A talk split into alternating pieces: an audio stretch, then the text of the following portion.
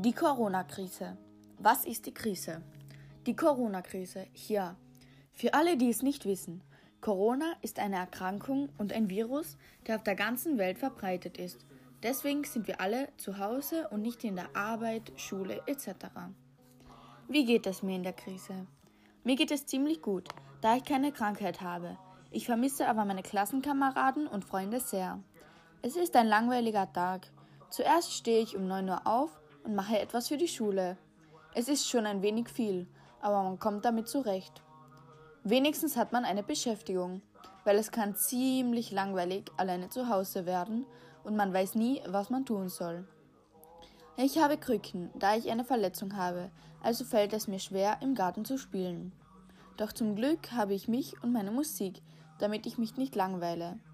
Ich versuche meine Stimme zu verbessern und singe immer andere Lieder mit anderen Stimmlagen. Singen macht mir Spaß und lenkt mich von allen ab. Ich hoffe, es geht euch allen gut und bleibt gesund.